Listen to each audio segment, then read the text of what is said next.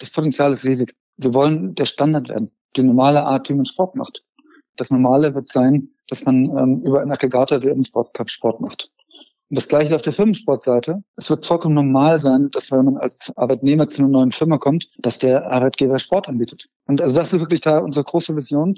Und wir wollen das ermöglichen. Der Sponsors Podcast im Dialog mit Sportlern, Unternehmern und Visionären über das Milliarden-Business Sport. Mit Philipp Klotz und Daniel Sprügel. Hallo und herzlich willkommen zum Sponsors Podcast. Heute habe ich mit Moritz Kreppel gesprochen. Er ist Gründer und CEO von Urban Sports Club. Das 2012 in Berlin gegründete deutsche Sporttech-Startup oder FitTech-Startup äh, ist eines der führenden Unternehmen in diesem Bereich und äh, will die führende Plattform zum Sporttreiben grundsätzlich in der Zukunft werden. Das mindestens in Europa, wenn nicht sogar in der Welt. Urban Sports Club bietet seinen Mitgliedern Sport an, wann und wo sie wollen. Über 50 Sportarten in mittlerweile über 11.000 unterschiedlichen Studios und das zu Mitgliedsbeiträgen zwischen 29 und 129 Euro jeden Monat kündbar. Also maximale Flexibilität und maximaler Zeitgeist, äh, wie wir ihn von Netflix oder Spotify kennen. Urban Sports Club gibt an, dass sie mehrere hunderttausend Mitglieder haben und in der letzten Finanzierungsrunde einen dreistelligen Millionenbetrag geraced haben. Damit dürfte sich Urban Sports Club auf dem Weg zum Unicorn befinden und eine mittlere dreistellige Millionensumme an Bewertung vorweisen können. In einer Post-Corona-Zeit, Moritz will dort mit seiner Firma vor allem auf hybride und noch flexiblere Modelle setzen und verspricht sich davon noch mehr Wachstum. Ein weiteres Wachstumsfeld von Urban Sports Club soll vor allem der Mitarbeitersport werden und dort bietet die Berliner Firma schon jetzt attraktive Angebote für Unternehmen, die ihre Mitarbeiter sportlich und gesundheitlich unterstützen wollen und dort attraktive Angebote bieten wollen. Ein spannendes Thema auch für die Sport-Business-Branche in der Post-Corona-Zeit will Urban Sports Club zunehmend auch Geld in Sponsoring investieren und äh, sein Branding deutlich stärker in den Markt drücken. Ähm, Moritz schwebt dort vor, bestehende Partnerschaften wie jetzt schon auch mit dem ersten FC Köln oder mit Benfica Lissabon deutlich auszubauen und mit weiteren deutlich auszubauen. Zusammengefasst ein extrem erfolgreiches deutsches Startup im Sport-Tech-Bereich, das sich aufschwingt, ein Unicorn zu werden. Wir wollen auf jeden Fall mehr wissen, deswegen jetzt direkt rein in den Podcast mit Moritz Kreppel.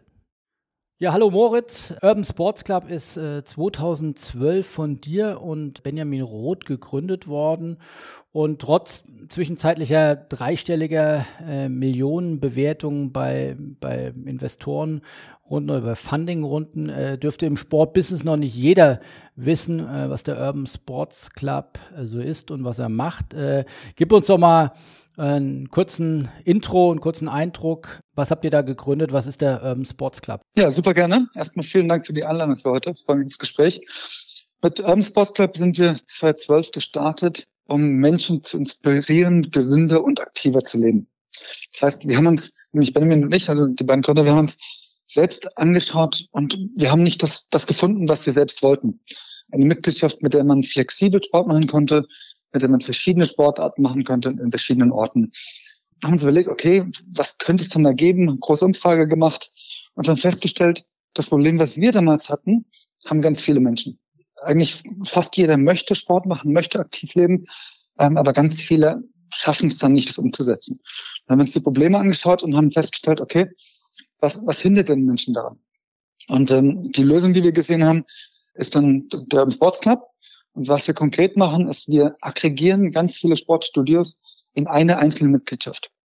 Das heißt, du wirst dann nicht mehr bei dem lokalen Fitnessstudio oder beim Yoga-Studio Mitglied, sondern bei uns und hast dann mit der einen Mitgliedschaft Zugang inzwischen zu 11.000 Studios mit über 50 Sportarten von Fitness über Yoga, über Klettern, Beachvolleyball bis zu Schwimmbad, Wasserski, Skifahren.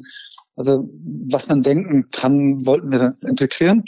Das Ganze flexibel, das heißt monatlich kündbar, auch ganz wichtig, und übergreifend. Das heißt, in mehr als 50 Städten, in sieben Ländern und du kannst überall Sport machen, als hättest du 11.000 Mitgliedschaften. Und damit habt ihr in Berlin, äh, habt ihr gegründet und, und dann erstmal in Deutschland gestartet, gehe ich davon aus. Genau, ganz am Anfang, also wir waren, als wir dann 2013 live gegangen sind, waren wir gebootstrapped, also ohne externe Investor Investoren, sind damit entsprechend erstmal nur in Berlin gestartet ähm, und da haben wir dann langsam Stadt für Stadt äh, weiterentwickelt.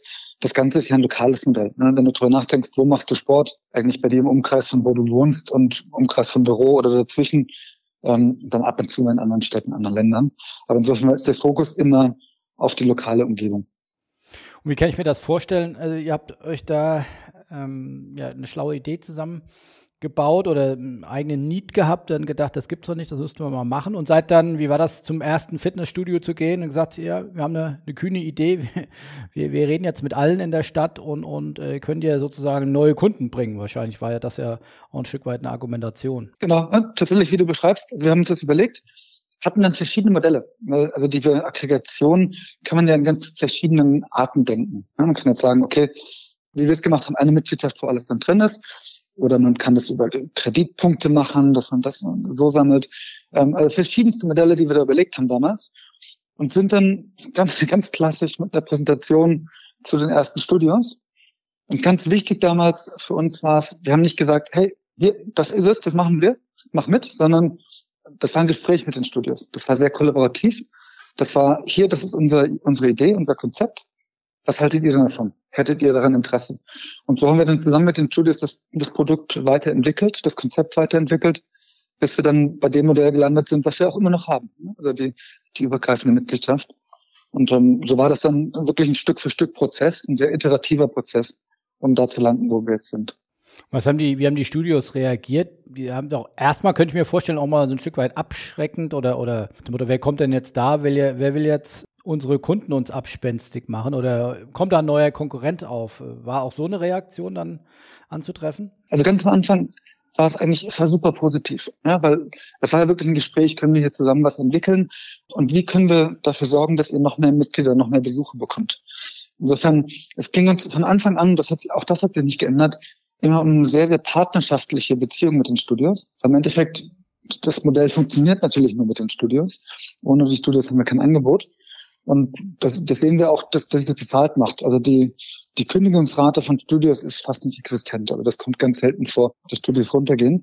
Also es geht tatsächlich darum, Mehrwert zu schaffen für die Studios. Also es muss eine Win-Win-Situation sein, so klischeehaft das klingt, weil wenn es das nicht wäre, dann würden die Studios nicht mitmachen. Also es muss mehr Einnahmen im Endeffekt geben für die Studios. Das ist schon auch ein ähnliches Plattformmodell wie Airbnb. Äh, die sind ja gerade für, glaube ich, 100 äh, Milliarden an die, an die Börse gegangen.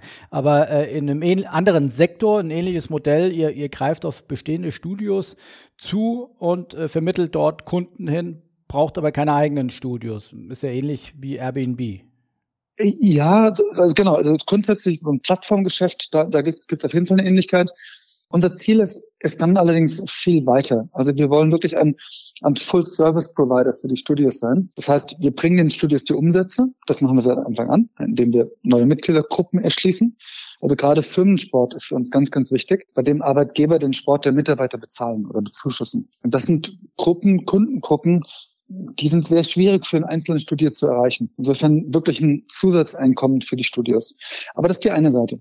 Die andere Seite ist, wir machen Marketing für die Studios. Wir haben sehr viel Online-Marketing. Wir machen Out-of-Home, Plakatkampagnen mit Studios drauf.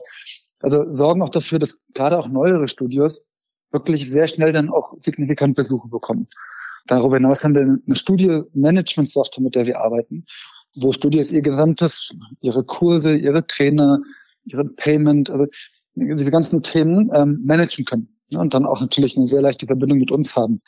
Dann haben wir ein Benefit-Portal, wo Studios günstiger Equipment kaufen können. Kerzen sind zum Beispiel sehr, sehr beliebt, werden sehr viel darüber gekauft. Einfach weil wir haben 11.000 Studios. Natürlich können wir da gute Deals für die Studios raushandeln. Insofern ist es wirklich ein Ansatz, da Full-Service-Provider zu sein und den Studios einen ganzen Strauß an Mehrwerten zu bieten, die sie sonst als alleinige Studio nicht hätten. Und das Ziel dahinter ist, dass sich das Studio und der Lehrer im Studio wirklich auf das konzentrieren kann, wofür seine oder ihre Person ist. Ne? Also ein Yoga-Lehrer, der will halt Yoga machen. Und das ganze Business drumherum, da können wir dann ein bisschen unterstützen. Wie viele Studios gibt es äh, deutschlandweit, wenn du sagst, ihr habt 11.000 Studios unter, unter Vertrag oder als Partner? Äh, wie, viel, wie groß ist äh, der Gesamtmarkt? Boah, das kann ich, genaue Zahl kann ich ja gar nicht sagen. Das sind ja enorm viele, allein Fitnessstudios. Dann hast du die ganzen Yoga-Studios, Pilates-Studios, Kampfstudios, Schwimmbäder, privat und öffentlich, Tennisplätze, Fußballplätze, Beachvolleyballplätze, enorm viele. Also da sind wir noch, sind wir noch am Anfang, würde ich sagen. Aber das heißt also, ist ja ein weiter Begriff oder eine weitere Interpretation von Studios. Also wenn du sagst Fußballplätze, Tennisplätze, hätte ich jetzt nicht als, als, als Studio äh, verortet, aber also das ist euer gesamter Kuchen. Also man kann, wie viele unterschiedliche Sportarten kann man bei euch machen? Über 50. Also auch da, je nachdem, wie man das jetzt zählt, zählt man bei Yoga auch die Unterarten. Also da ist wirklich alles drin. Von dem Beachvolleyballstunde, die du buchen kannst, über ähm, Schwimmbad, über den Tennisplatz, über Padel, über Stand-Up-Paddling, über Wakesurfen, über Segeln und äh, nicht in jeder Stadt natürlich, ähm, aber genau, das ist ein sehr, sehr breites Angebot. Und äh, kannst du noch mal ins Detail gehen, was heißt das jetzt für mich als Endkunden, wenn ich jetzt bei euch Kunde wäre? Du hast gesagt, monatlich kündbar. In, wel in welcher Preisrange bietet ihr das an? Also wir haben vier Mitgliedschaften. Die günstigste ist bei 29 Euro. Da hast du alle vier Besuche. Ne? Also maximal vier Besuche pro Monat. Dann nächste Mitgliedschaft, und das ist unsere größte, also unsere meistgenutzte, ist für 59 Euro. Da kannst du so oft Sport machen, wie du möchtest. In, ich sag mal, guten Mittelklassenstudios. Wenn du jetzt Luxus möchtest, also ich sage als Beispiel so ein Homes Place oder so wirklich sehr luxuriöse Angebote, haben wir ähm, die nächste Mitgliedschaft für 99 Euro. Kannst du auch im Sport machen. Und dann das nächsthöhere ist dann 129 Euro. Da hast du dann sowas, sogar sowas dabei wie jetzt eine Massage oder weitere Angebote. Okay, aber da wird dann nochmal differenziert, ob ich jetzt, äh, sag mal, in der, in Anführungszeichen, der Mucki-Bude bin oder ob ich dann irgendwo zu Fitness First oder, oder vielleicht noch äh, höherklassig gehen kann. Genau, ganz genau. Ja. Und das ist auch teilweise, das ist sehr austariert, weil wir wollen den Studios auch keinen Wettbewerb machen. Ne? Das heißt, ein, ein Fitness First Exclusive Black Label Club wäre jetzt nicht bei uns in der 29 Euro Mitgliedschaft drin. Geht ja gar nicht. Ne? Weil dann, das wäre einfach viel zu günstig für die Mitgliedschaft.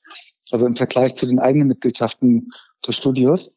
Also da achten wir sehr drauf, dass wir dann teurer sind oder wir haben Limits. Ne? Dass man sagt, beim Yoga-Studio, was man wegen 59 Euro kostet, das könnten wir normalerweise nicht in die 59 Euro Mitgliedschaft bei uns reinnehmen, weil das wäre dann zu, zu ähnlich.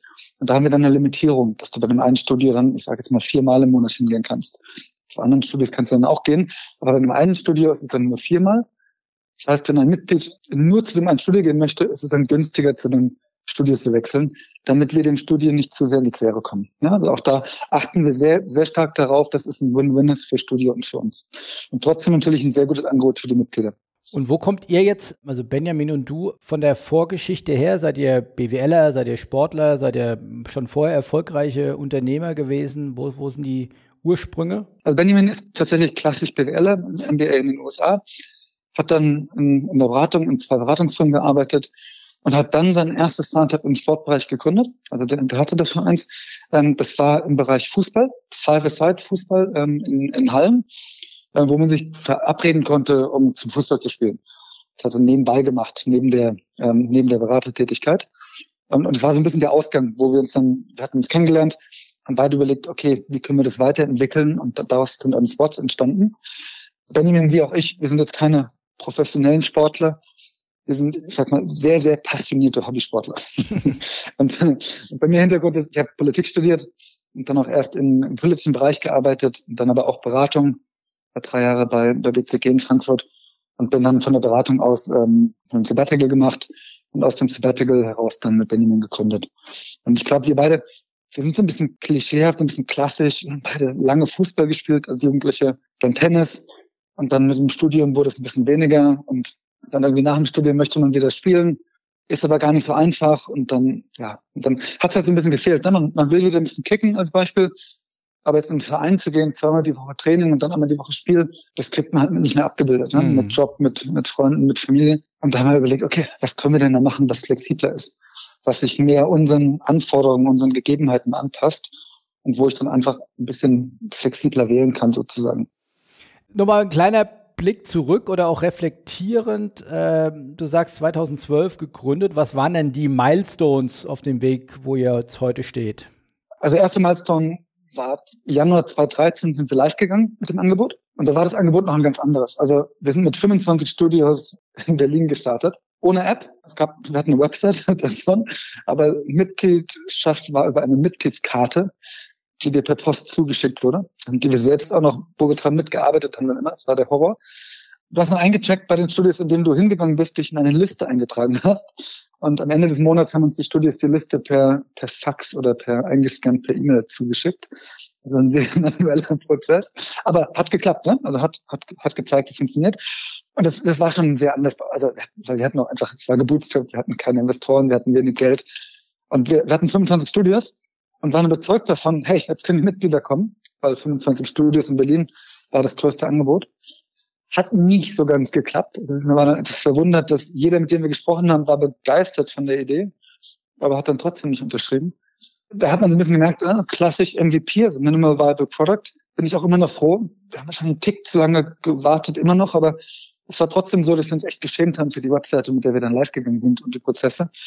Es hat halt gezeigt, dass es nicht ausreicht mit den 25 Studios. Und ähm, jetzt sind in Berlin, glaube ich, bei 1200 Studios und wachsen da weiter. Ne? Da kommen immer noch neue Studios dazu und das zeigt halt, dass diese lokale Abdeckung, die Dichte des Angebots und die, die Qualität des Angebots, das ist das A und O. Ne? Und ohne das funktioniert es halt nicht. Deswegen das erste Meilenstein, äh, live zu gehen, ähm, aber dann auch um zu lernen, es klappt nicht so wirklich, äh, mit nur 25 Studios. Dann kam Dezember 14, Anfang 15 kamen die ersten Investoren rein mit einem kleinen Investment. Und das hat schon einen Unterschied gemacht. Also wir konnten uns auf einmal ein Gehalt auszahlen. Das war sehr angenehm. Das war vorher etwas schmerzhaft am Ende. Und konnten eine App entwickeln und sind in die ersten weiteren Städte expandiert. Das war wirklich ein Meilenstein. 15 war ein Meilenstein, ein Wettbewerber von uns. Der hatte erst was anderes gemacht, hat dann gesehen, okay, was wir machen funktioniert ganz gut, hat uns dann kopiert. Man hatte mehr Geld als wir und es hat nicht geklappt. Wir haben ein paar strategische Fehler gemacht dann konnten wir die sehr günstig übernehmen. Und das war nicht geplant, das hat sich so ergeben. Welche Firma war das? Fitengo hießen die. Mhm. Das war 2015, wird man außerhalb von Berlin, die waren außerhalb von Berlin auch, aber wird man wahrscheinlich nicht kennen. Also auch ein sehr kleiner Deal, aber für uns war es ein bisschen immer eine gute Erfahrung zu sehen, das macht Sinn in, unserem, in unserer Branche. Und wir haben dann, seitdem haben wir noch zehn weitere Deals gemacht, also das hat sich dann bewährt. Aber deswegen Meilenstein für uns. Also zehn, Entschuldigung, zehn Deals heißt zehn weitere Firmen gekauft. Genau. Ja. Das heißt dann immer Konkurrenten oder auch, also mal, äh, horizontal, um, um andere Dinge auch abdecken zu können? Das meiste waren Konkurrenten. Also wo es dann um, um Equihire-Themen ging. Also wir sind zum Beispiel haben wir in Italien und der Spanien, Portugal haben wir jemals kleine Teams gekauft. Das waren meistens ein, zwei Leute oder auch mal fünf, sechs Leute, die noch kein großes Business hatten, aber es waren Unternehmer, die mit dem gleichen Konzept oder mit einem ähnlichen Konzept wie wir da im Start waren und da merkt man schon, es hilft natürlich, da die lokale Komponente zu haben und da einen lokalen Unternehmer drin zu haben, der das dann mit einem zusammen weiter aufbauen kann. Hat sich sehr bezahlt gemacht für uns. Ne? Das war ein großer Teil dann auch der, der Strategie in den letzten Jahren. Eine andere Übernahme zum Beispiel war Interfit aus Köln. Das war schon eine etwas etabliertere Firma, profitabler B2B, also Firmensportanbieter. Und das war für uns immer so ein bisschen, wir setzen immer mehr auf Firmensport, also Mitarbeiter-Benefits ist für uns immer wichtiger. Natürlich noch die, Mehr die Mehrheit des Businesses ist in dem Bereich. Ähm, aber das mit Interfit war es zum ersten Mal so, boah, also da haben wir wirklich gesehen, wie gut das funktionieren kann. Ja, da gibt es noch eine ganze Reihe von Punkten natürlich. Ganz einschneidend ähm, war natürlich jetzt Covid ne, letztes Jahr. Also mit dem also von einem Tag auf den anderen 11.000 Studios geschlossen. Ja, ähm, schon eine Herausforderung dann natürlich. Wie geht ihr mit Covid um? Setzt ihr dann auch stark auf, auf digitale Inhalte? Ja, ganz genau. Ähm, wir wollten es schon seit Jahren machen tatsächlich, haben es aber irgendwie vor lauter Themen nicht, nicht geschafft, das umzusetzen vorher. Und Covid war dann der, der, der letzte Antrieb. Wir haben wir lange überlegt, was wir machen wollen. Da gibt es ja verschiedene Möglichkeiten von einfach einen Anbieter wie Asana Rebel, sage ich jetzt mal, zu integrieren ähm, oder Video-on-Demand-Angebote zu haben. Und wir haben uns dann aber wiederum auf unsere Stakeholder besonnen. Ja, unsere Stakeholder sind auf der einen Seite die Mitglieder, auf der anderen Seite die Studios. Und wir wollten eine Lösung haben, die sowohl für Mitgliederstudios als noch natürlich für uns als Firma gut funktioniert und haben dann Live-Online-Kurse angeboten von unseren Partnerstudios. Das heißt, die Studios konnten halt aus den Studios heraus Kurse angeboten, die wir dann gestreamt haben oder auch immer noch machen unsere Mitglieder können dann einchecken und können das dann online und zu Hause oder wo sie sind, ähm, dann daran teilnehmen. Und das war sehr schön für unsere Mitglieder, weil bei Sport ist ja die Routine extrem wichtig. Bei vielen Sportarten, wie zum Beispiel Yoga, auch die persönliche Bindung zu dem Trainer hat natürlich eine große Bedeutung. Und da ist dieses Live-Angebot sehr, sehr gut angenommen. Und auf der anderen Seite für die Studios aber auch. Ne? Also für die Studios war es extrem wichtig, in dieser Phase, wo, wo sie auf einmal schließen mussten und wo, wo viele Studios einen großen Umsatzanteil von uns haben, hätten wir jetzt einfach unsere Mitglieder pausiert, dann wären die ganzen Einnahmen weggebrochen bei den Studios. Und ähm, mit diesem Livestreaming konnten wir dann den Studios wirklich durch die Krise helfen.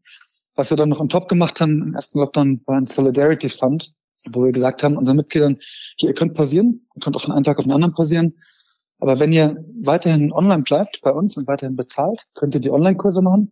Und wir garantieren euch, dass 80 Prozent der Einnahmen an die Studios gehen. Dass wir also das 80 Prozent ausschütten an Studios. Erst, erst um die, die Live-Kurse zu bezahlen und dann aber einfach auf Basis der, der letzten sechs Monate der Check-ins. Vor dem Hintergrund, dass wir den Studios durch die Krise helfen wollen. Weil wenn jetzt Studios pleite gehen, dann ist es schrecklich für die Studios, aber auch schrecklich für unsere Mitglieder und auch für uns, ne? weil dann das Angebot wegbrechen würde. Glaubst du, dass nach Corona die Digitalkurse nochmal weggehen werden oder wird das bleiben? Ich glaube, das wird bleiben. Also da bin ich komplett von überzeugt. Wir haben es gesehen nach dem ersten Lockdown, also in der Zwischenphase, letzten Sommer, Herbst, ähm, wo dann die Studios wieder offen waren. Und die Leute kommen zurück, die Leute gehen wieder in die Studios. Wir haben richtig gemerkt, wie viel Lust unsere Mitglieder auf die Studios haben.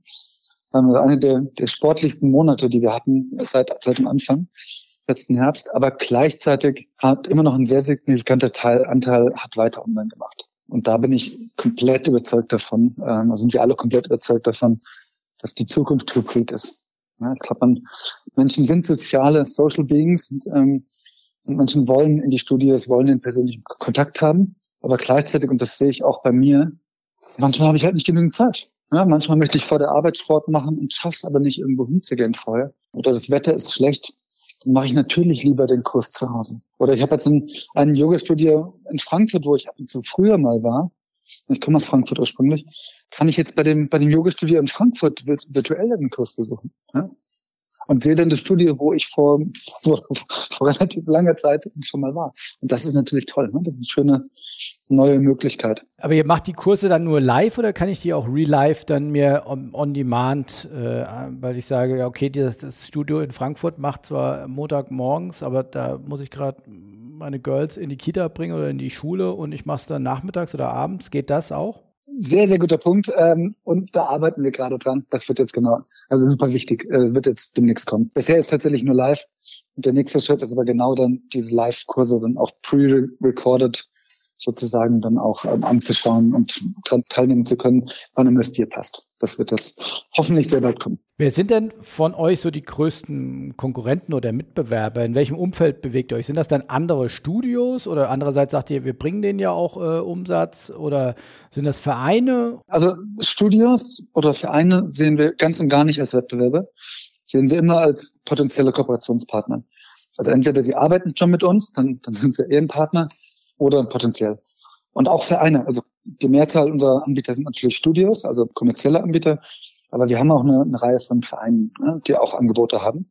Muss man halt immer dann genau schauen, wo es passt. Also zum Beispiel jetzt ein Fitnessstudio von einem Verein. Ne? Klassisch. Haben wir ein paar Mal. Das ist dann dann auch über uns angeboten wird. Also auch kein Wettbewerber. Tatsächlich Wettbewerber, so dumm es klingt, ist sowas wie Netflix. Und sehe ich bei mir selbst auch.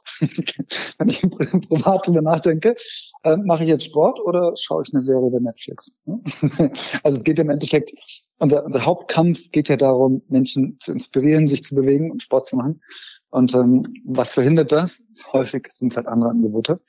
Also das ist ein bisschen weiter gefasst, ein Wettbewerber. Und dann gibt's aber auch noch, noch ein paar andere Aggregatoren, die was ähnliches oder was sehr, oder was sehr ähnliches, wie wir auch machen, ähm, die dann direkte Wettbewerber sind. Und wie groß kann das mal werden? Jetzt nur auf Deutschland gesprochen. Ich glaube, der DOSB hat 30, 40 Millionen äh, Mitglieder, sicherlich auch einige Karteileichen.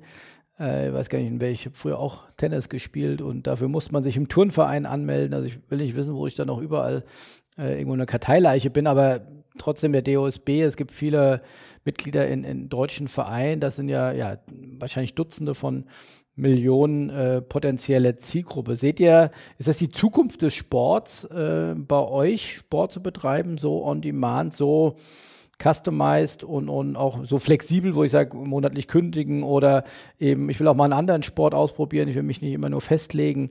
Glaubst du, das ist die Zukunft des Sports? Ich glaube schon. Ich glaube, es wird immer verschiedene Modelle geben, wie man Sport macht. Und ich glaube, Vereine haben da auch immer einen großen, großen Stellenwert auf jeden Fall einen großen Platz, auch in der Zukunft. Aber ich glaube schon, dass ein, ein großer Teil der Menschen wird in Zukunft standardmäßig über einen Sportsclub Sport machen. Weil das Angebot, ich glaube, es passt einfach zur heutigen Zeit, ähm, zu der heutigen Zeit, wo Flexibilität immer wichtiger wird, wo Individualisierung sehr wichtig wird, also dass ich mir einen Sportplan nach meinen Wünschen bauen kann und zusammensetzen kann und das jeden Tag neu machen kann. Und diese Flexibilität das ist essentiell. Und ich glaube, da, da haben wir ein sehr starkes Angebot. Auf der anderen Seite, gerade Firmensport, ich bin überzeugt davon, das, das sehen wir auch immer mehr, dass ähm, Sport als Mitarbeiter-Benefit, das wird ein Standard. Also das sehen, also auch jetzt gerade während Covid. Die Debatte geht jetzt auch zum Glück in die richtige Richtung, dass man drüber nachdenkt, okay, was, was ist denn mit der Gesundheit der Mitarbeiter während dem Homeoffice? Wie, wie macht man denn, wie stellt man denn sicher, dass die sich weiterhin bewegen? Dass die weiter aktiv sein können. Wie stellt man denn die mentale Gesundheit sicher? Das sind, finde gerade jetzt so die großen Themen, über die man sich wirklich Gedanken machen muss. Auf der, auf der Mitgliederseite, aber der Mitarbeiterseite, aber dann bei Kindern und Jugendlichen natürlich ganz genauso. Ne? Also jetzt nicht in der Schule sind, wie können wir da sicherstellen, dass, dass Menschen, dass Jugendliche, dass Kinder weiter Sport machen und weiter aktiv bleiben? Das sind wirklich die großen Themen aktuell. Und wir werden, ich hoffe, dass wir da mit Urban Sports Club, ich bin überzeugt, dass wir mit Urban Sports Club da unseren Teil beitragen können, um Menschen zu motivieren, ähm, aktiver zu leben. Ist das im Vergleich zu Sportvereinen, wo, wo früher Menschen Sport vor allem getrieben haben, ist es ja doch noch ein ganz schöner Preissprung. Wenn du sagst, also selbst die günstigste Variante, 29 Euro, wenn ich das zwölf Monate mache, bin ich bei deutlich über 300 Euro. Ähm, das ist natürlich schon für den Otto-Normalverbraucher sicherlich ein signifikanter Preis. Nicht im Vergleich, wenn ich beim Fitnessstudio bin, da ist das sicherlich halbwegs gelernt, so Preise auszugeben. Aber wenn ich auch diese, diesen Speckgürtel des Sports ansprechen will, die jetzt gewohnt sind, was zahlt man im normalen Verein? 50, 60 Euro Jahresmitgliedschaft. Ist der Preis da eine Hürde? Was sind da eure Erfahrungen? Ich glaube nicht. Das sind einfach andere Zielgruppen dann. Ich glaube, da hat beides seine Berechtigung. Ich, ich finde Vereine extrem wichtig und auch wirklich, wirklich äh, toll, was da geleistet wird, auch gerade ehrenamtlich. Auch eine große Bedeutung für die Gesellschaft. Und also da müssen wir gar nicht konkurrieren mit. Das ist komplett fein, dass beides seine Bedeutung und seine Berechtigung auch in der Zukunft hat. Also das, das sehe ich komplett unkritisch. Und wir haben einfach mit, mit unserem Angebot tatsächlich wahrscheinlich ein bisschen eine andere Zielgruppe, die, die bereit ist, das zu bezahlen. Die bereit ist aber auch ganz bewusst, dieses extra zu bezahlen für diese Flexibilität und für diese Vielfalt. Über den Firmensport wird das Angebot natürlich deutlich günstiger. Also wenn der Arbeitgeber jetzt komplett bezahlt oder der Arbeitgeber häufig ist so, dass Mitarbeiter noch einen kleinen Anteil selbst zahlen müssen, irgendwie 10 Euro. Das ist natürlich ein ganz anderer Preispunkt. Da reden wir dann von 10 Euro, 120 Euro im Jahr. Ne? Also das mhm. ist dann schon immer noch mehr als der Verein, klar, aber anderer Preispunkt als unsere normalen Mitgliedschaften. Blick mal auf euer Geschäftsmodell. Also Haupteinnahmequelle ist nachvollziehbarerweise, dann würde ich davon ausgehen, die, die Mitglieder.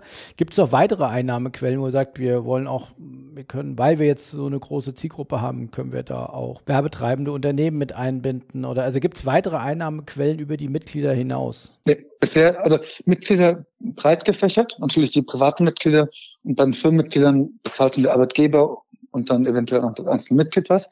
Aber das sind alle Einnahmequellen. Also wir haben jetzt keinen kommen auch nicht vor, da irgendwie mit den Daten unserer Mitglieder oder irgendwie Geld zu verdienen oder denen, also da jetzt groß Werbung auszuspielen für unsere Mitglieder. Schrecklich ist denklich, aber wir sind da sehr protective von unserer Community. Wir wollen jetzt nicht, dass da, dass ich als Mitglied, wenn ich jetzt schon 59 oder sogar 99 Euro bezahle, dass ich dann zugespammt werde von Werbung. Also das wird es bei uns niemals geben. Das muss dann immer ein extra Mehrwert sein ähm, für unsere Mitglieder. Ähm, aber da sind bisher, machen wir da gar nichts. Wir fokussieren uns hundertprozentig auf unseren Kern und das Angebot, das wir haben. Was jetzt kommen wird demnächst, ist, ist ein bisschen Merchandise, dass man sich dann auch ein Sports-T-Shirt oder Pullover oder so kaufen kann, weil es einfach sehr stark nachgefragt wird von unseren Mitgliedern.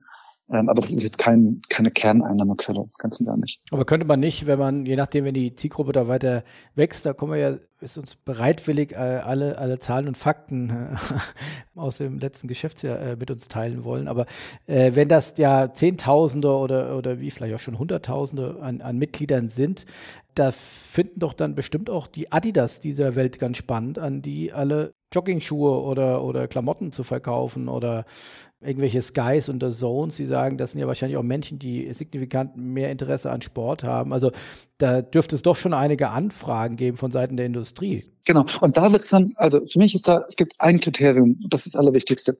Was ich eben meinte, es darf niemals Spam sein für unsere Mitglieder. Das ist für mich das absolute No-Go. Wenn es einen Mehrwert darstellt, dann finde ich es wiederum durchaus undenkbar. Machen wir bisher noch nicht. Wo immer wieder Anfragen kommen, was wir uns sehr gut vorstellen können, zum Beispiel, wenn ich jetzt über einen Sportclub Fußball spiele, habe ich natürlich auch Interesse an Fußballschuhen. Und ähm, dann irgendwie ein Angebot zu bekommen, hey, hier ist der neue Adidas äh, Fußballschuh und der wird in, in einem Monat vorgestellt.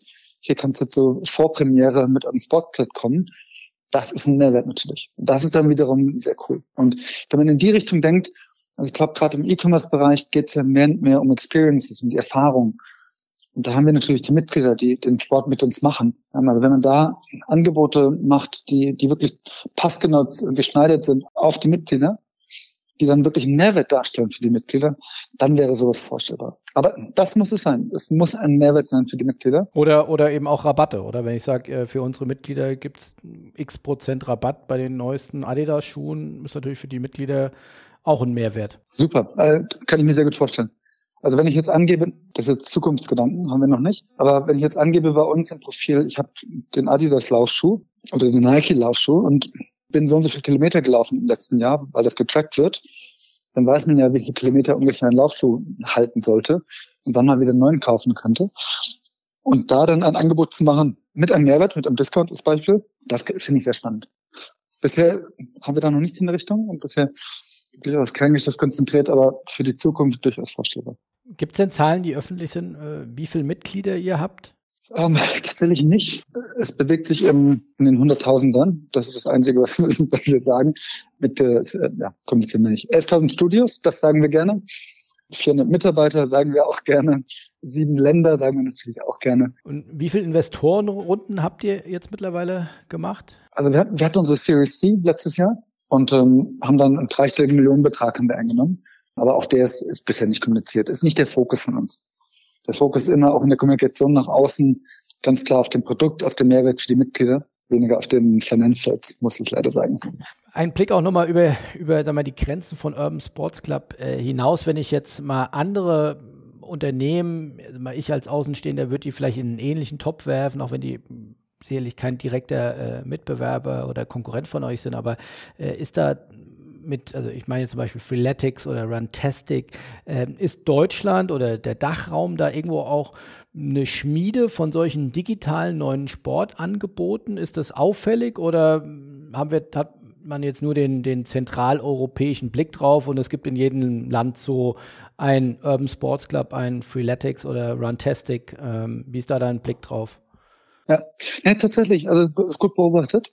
Ich glaube auch, dass Deutschland ist da im Sportstech-Bereich, ähm, gerade wenn es wirklich um Sport geht, also um sportliche Aktivität geht, durchaus führend. In Europa auf jeden Fall. Natürlich gibt es in den USA ein paar sehr große Anbieter. Peloton ne, als das mhm. größte Beispiel. Aber in Deutschland, wie du sagst, ne, es gibt ähm, Freeletics, es gibt Asana Rebel hier aus Berlin, es gibt ähm, Gimondo, die man, also die, die auch ein tolles Angebot haben, auch, auch sehr erfolgreich sind damit. Es gibt den Lead Sport, Lead Sports Accelerator, also ein mhm. Acceleratorenprogramm, ähm, dediziert für, für Sportstech-Firmen, auch hier in Berlin ursprünglich. Also da passiert schon einiges. Ähm, ist, ein, ist ein schöner Bereich. Und natürlich gibt es auch im Ausland, in Europa, auch interessante Firmen. Aber in dieser Vielfalt ist Deutschland schon, schon ein spannender Markt. Empfindet man sich da dann auch als ja, kleines Ökosystem, wo man sich dann gegenseitig hilft? Oder sagt man dann eher, wir, wir machen über unseren Ding und äh, nicht zu viel preisgeben? Nee, das, das ist schon sehr offen. Also Startup-Szene, das mag ich sehr, sehr gerne. Man hilft sich sehr. Das ist dann nicht nur im Sportbereich, sondern allgemein Startups. Ähm, auch, auch jetzt bei uns im Private, viel im Freundeskreis ähm, sind auch Unternehmer. Meine Freundin hat auch ein eigenes Startup und viele im Freundeskreis ähm, haben, haben gegründet. Und das hilft schon sehr tatsächlich, sich da austauschen zu können, weil wir machen vielleicht alle verschiedene Sachen, aber im Endeffekt gibt es doch sehr viele Themen, die ähnlich sind. Ne? Unternehmensaufbau, Wie macht man HR-Prozesse? Wie baut man ähm, Strukturen im Unternehmen auf? Ähm, also da gibt's da gibt's wirklich tausend Themen, die, die ähnlich sind. Und es geht ja nicht darum, jedes Mal neu das Rad zu erfinden. Also da, den Anspruch sollte man wirklich nicht haben, aus meiner Sicht. Dann da zu schauen, okay, was funktioniert bei anderen? Wo, wovon kann, kann man dann lernen? Was kann man dann schneller und besser umsetzen? Und vor allen Dingen, welche Fehler kann man vermeiden?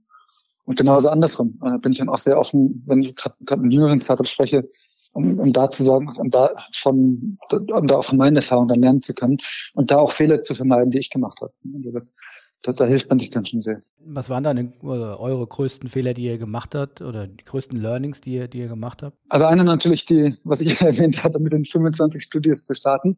Das war eine komplette Fehleinschätzung. Wir waren am Anfang überzeugt, wir wollen es jetzt ohne Investoren machen und dann haben dann zu lange gebraucht, um, um die erste Runde zu raisen. Das hat viel Zeit gekostet, hat aber auch viele Nerven gekostet. Ähm, weil, weil einfach dann, man hat dann sehr wenig Geld, man hat kein Gehalt. Das war schmerzhaft, aber das waren so die, das waren große Fehler. Und, und dann, ich glaube, wir haben zu spät unsere HR-Abteilung skaliert. Also zu spät unsere HR-Abteilung aufgebaut und genügend Leute eingestellt. Und das ist dann schmerzhaft. Wenn man dann schnell wächst, ist das richtig, richtig schmerzhaft. Weil dann, dann Leute einzustellen, dann ist man selbst in alle, alle Abteilungen dann im Recruiting-Prozess zu sehr involviert. Das verlangsamt dann die gesamte Firma. Also das, das war auf jeden Fall ein Fehler. Und ein Learning Seniore einzustellen. Dass man gerade am Anfang, auch wo man nicht so viel Geld hat, trotzdem lieber weniger einstellen, aber dafür Seniore einzustellen. Das war wirklich auch ein ganz, ganz klares Learning für uns. Für viele von uns ist das ja Bereiche, mit denen man bisher nichts zu tun hat, wenn, wenn du über Investorenrunden sprichst, das ist ja irgendwo ein eigenes, eine eigene Systematik und eine eigene Logik. Also man, die, die, die gibt es ja irgendwie nicht um die Ecke und nicht an der Straße. Also wo, wo findet man die? Ist das ein eigentlich ja eine, eine Firma in der Firma, weil die wahrscheinlich dann zu füttern oder auch wieder neue zu finden oder neue Fundingrunden und die werden ja auch nicht nur sagen, alles toll, äh, was ihr da macht, sondern die werden das ja auch kontrollieren. Wie, wie geht man mit sowas um? Gute Fragen. Also Investoren zu finden, ich glaube, da, da hilft es natürlich, jetzt wie wir in so einem Startup-Ökosystem wie Berlin zu sein. Hier einfach sehr viele Investoren gibt. Es gibt viele Startups, wo man dann auch ähm, wieder Introduction, äh, wieder, wieder Intros bekommt zu anderen Investoren. Ähm, und es gibt sehr viele Events. Gerade wenn man am Anfang neu ist in der Startup-Welt, wirklich, also zumindest vor Covid, gab es tausend Events. Und auch jetzt gibt es dann digital ganz viele Events. Ich jetzt mit dem letzten Clubhouse-Hype, ähm, ich weiß nicht, du das mitbekommen hast, das ist Wahnsinn, ne? Total verrückt. Aber gefühlt sind da jeden Tag, überspitzt gesagt, 25 ähm, Startup-Events, wie man Investoren kriegt und, und sonst was. Also da, da passiert schon sehr viel. Und da am besten dann, gerade wenn man Leute kennenlernt aus dem Startup-Bereich, wenn man Intros bekommt zu Investoren, das ist das eigentlich, was am meisten hilft. Und der nächste Schritt ist dann leichter. Wenn man die ersten Investoren drin hat, die machen dann auch wiederum Intros zu anderen Start, anderen Investoren. Also da, das geht dann so weiter. Und wie man Investoren handelt und managt, wenn sie jetzt mal drin sind, das ist ein anderes Thema. Wir haben einen Beirat, wo einige der Investoren, aber natürlich nicht alle, wo einige Investoren noch drin sitzen. Da haben wir einmal im Quartal eine Sitzung. Äh, normalerweise trifft man sich dann auch selbst, aber aktuell natürlich dann virtuell, wo wir Standardthemen, also normale Business-Updates und ähm, dann auch ähm, dedizierte Deep Dives also Fokusthemen gesprochen wird. Und da, da gibt es auch eine gute Diskussion. Und dann, also das, das Haupt, das ist das Hauptthema. Und darüber hinaus wir haben ein monatliches Reporting, das wir für uns haben, aber auch für die Investoren.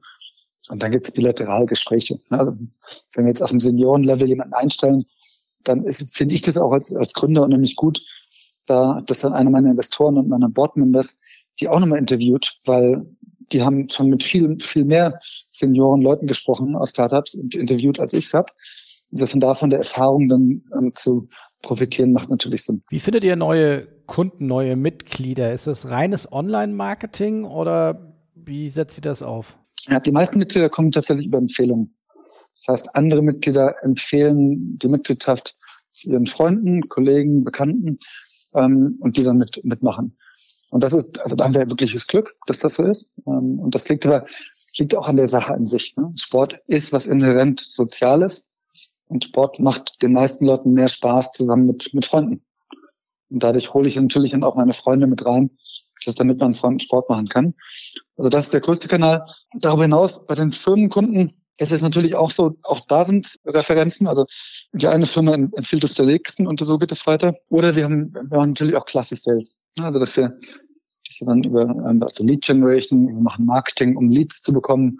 Und dann haben wir einen normalen Sales-Prozess, um diese Leads dann, also potenziell interessierte Firmen, um dann zu konvertieren. Und wenn man einmal eine größere Firma unterschrieben hat, dann kommt natürlich intern wird dann macht die Firma dann Werbung dafür, unterstützt sich uns und darüber kommen dann auch viele Mitglieder. Und ähm, ansonsten, wie du sagst, Online, Online-Werbung ganz klassisch natürlich auch von der Facebook- oder Instagram-Werbung über über Blogartikel, SEO, SEM, also das sind die ganzen klassischen Kanäle, die wir da bespielen. Aber auch bis zu Out of Home, das hat auch sehr gut funktioniert bei uns. Also Plakate tatsächlich. Vorletztes Jahr, noch in der Vor-Corona-Welt, haben wir auch Fernsehwerbung gemacht. Ne? Also auch das. Insofern ein sehr breites Spektrum.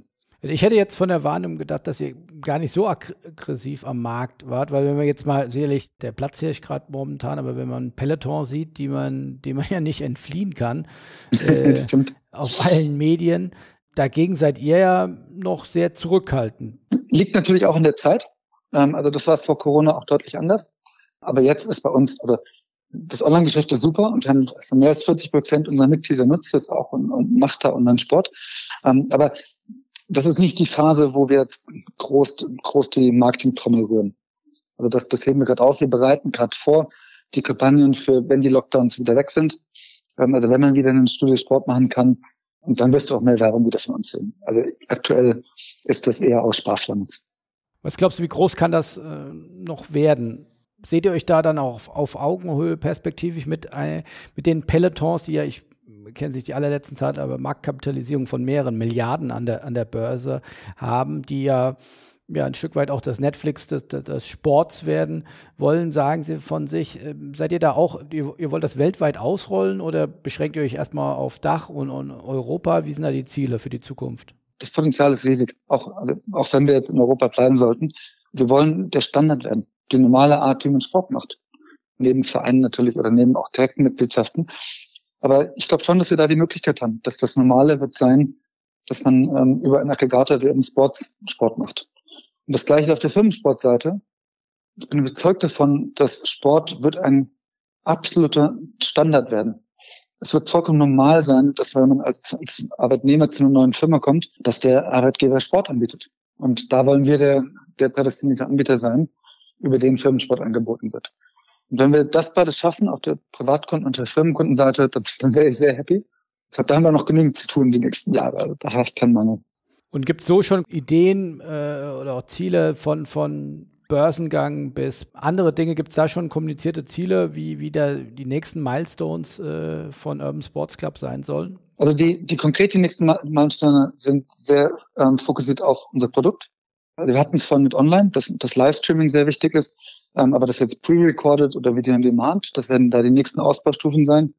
Wir wollen dann noch, noch viel mehr anbieten, noch viel mehr anschließen. Also, dass man auch die ganzen Tracker, sei es jetzt ein Apple Watch oder was auch immer, ein Aura Ring, ähm, das wird alles Teil, also angeschlossen sein an deiner Sportsmitgliedschaft. Genauso gut aber auch, auch Hardware, kann ich mir auch sehr gut vorstellen. Ja, das ist ein Peloton weiß ich jetzt nicht, aber da gibt es auch verschiedene andere Fahrräder.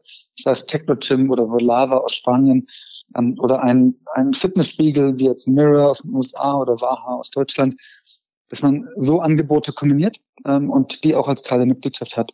Also wir wollen da die Plattform sein, über die man Sport macht und über die andere auch ihr Business aufbauen können. Und wir sehen das auf der Studioseite immer mehr, dass Businesses werden gestartet und das läuft komplett über einen Sports Club. Die machen gar kein eigenes Marketing mehr.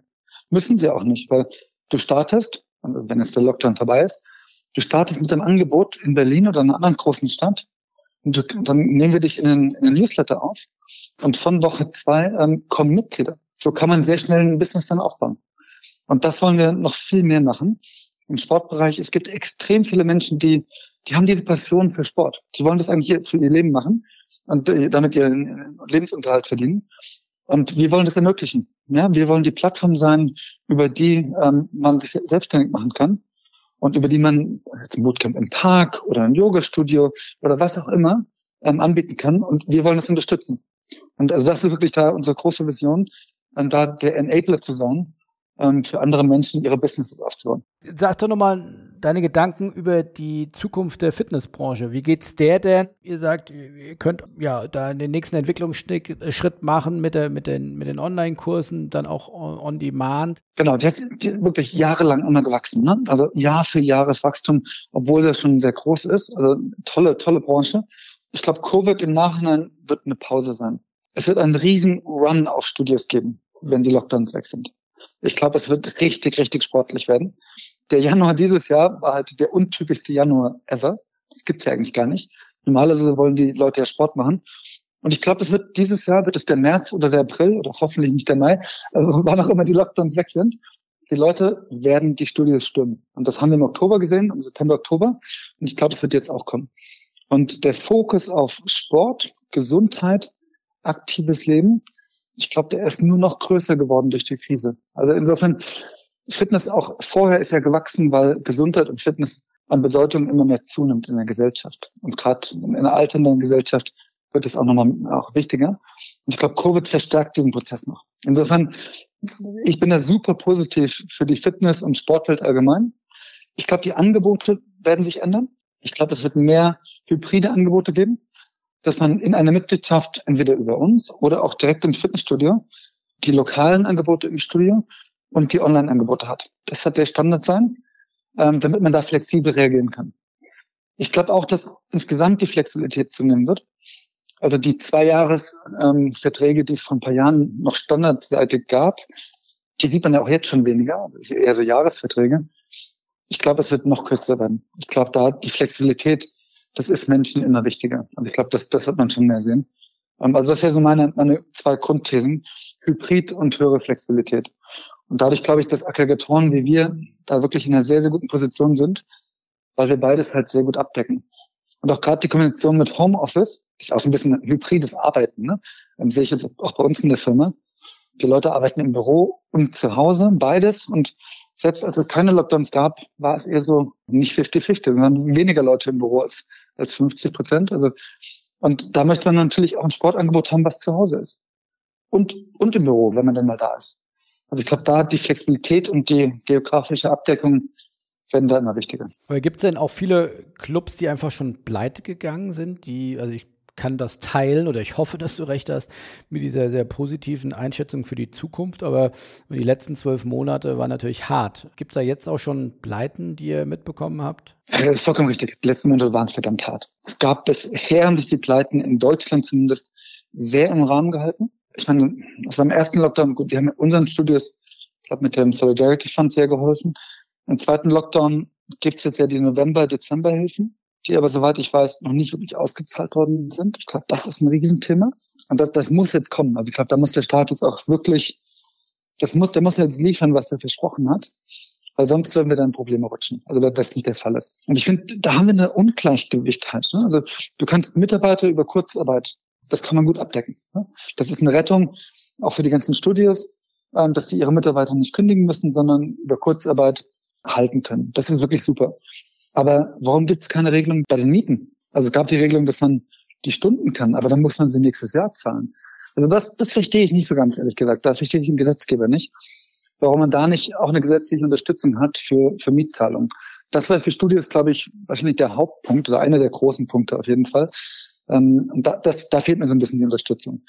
Aber Deutschland ist insgesamt noch in einer, in einer ganz guten Lage, würde ich sagen, wenn man das jetzt mit anderen Ländern vergleicht. Also gerade in Südeuropa da sehen wir jetzt schon mehr Pleiten. Also da, das ist schon auch nicht, auch nicht das Massensterben, das kommt sicher nicht, aber schon mehr, mehr Pleiten als in Deutschland. Gibt es denn auch Kooperationen von euch mit, sagen wir, dem Sportbusiness, so wie wir es verstehen, äh, womit wir uns ja jeden Tag beschäftigen, also von der Fußball-Bundesliga äh, bis zu ja, dem professionellen Sport, der, der sich tagtäglich vermarktet, der distribuiert wird, der produziert wird, der im Fernsehen zu sehen ist, der vermarktet wird. Äh, Gibt es da Schnittstellen auch zu ähm, Sports Club? Also wir haben bisher zwei Kooperationen mit Sportvereinen. Eine in Deutschland, tatsächlich mit dem ersten FC Köln. Da haben wir eine tatsächlich auch ein Sponsoring ähm, im Stadion im kleinen Rahmen, aber das, das war so das Erste. Und dann haben wir lustigerweise, hat sich ergeben, in Portugal, da sind wir auch, da haben wir ein Sponsoring von Benfica im Stadion. Also das sind so die, die ersten zwei Kooperationen, die wir haben. Woran wir jetzt gerade arbeiten, und da, da laufen Gespräche gerade natürlich ganz wichtig mit meinem Heimatverein, der Eintracht Frankfurt. Ähm, das ist mir persönlich sehr, sehr wichtig. Aber natürlich nicht nur mit, nicht nur mit Frankfurt, in Berlin natürlich, aber auch in München, also mit, mit einigen, einigen ähm, Vereinen laufen da Gespräche. Und da geht's dann darum zu schauen, okay, wie könnte man eine Kooperation bauen, die nachhaltig Sinn macht für beide Seiten. Und da sind wir gerade dran. Und da gibt es dann vielfältige Themen von auch da wiederum Firmensport über die, die Kontakte bei den Firmen. Ähm, was können wir für Sportangebote den Vereinen bieten? Oder auch andersrum, welche Angebote der Vereine können wir nutzen? Kann man über Sponsoring reden? Gibt es sonstige Themen, wo wir unterstützen können? Da gibt es eine ganze Reihe von verschiedenen Aspekten, die, die für uns relevant sind. Ähm, aber da laufen die Gespräche noch. Das ist noch offen, also das ist noch nichts, noch nichts Spruchreifes, ähm, was unterschrieben ist. Ja, interessant könnten ja für euch auch die zahlreichen Mitglieder der Vereine sein. Also wenn man sagt, man bietet denen allen äh, jetzt Urban Sports Club Mitgliedschaft für, für einen rabattierten Preis an oder so, das kann ja spannend sein. Ganz genau. Das ist genau eins der Themen, über die wir natürlich reden. Ganz äh, 100 Prozent. Aber das heißt, dass ihr dort auch im Sponsoring durchaus aktiver werden wollt. Ist das richtig gedeutet? Genau. Ich glaube, während Covid eher zurückhaltend, muss ich gestehen. Aber in der Nach-Covid-Welt ganz genau. Also durchaus, durchaus vorstellbar. Also soll die Marke Urban Sports Club da auch noch bekannter werden und noch mehr aufgeladen werden? Auf jeden Fall, ganz genau. Es ist im Endeffekt, es ist ein Massenkundengeschäft. Also wir wollen, das Angebot ist so breit und das ist bewusst gewählt. Das ist kein Nischenthema, was jetzt für, nur noch für eine kleine Zielgruppe interessant sein kann, sondern es ist wirklich ein, ein Angebot, von dem wir überzeugt sind, dass es eigentlich für jeden interessant sein kann. Ne? Mal als Beispiel, es ist leider Klischee, aber wir haben eine ganze Reihe von Frauen, die diesen bei uns sind, die machen nur Yoga. Und die finden das toll und die nutzen halt verschiedene Yoga-Studios. Weil in, die haben halt einen Kurs, den sie besonders mögen, harter Level 3, sage ich jetzt mal.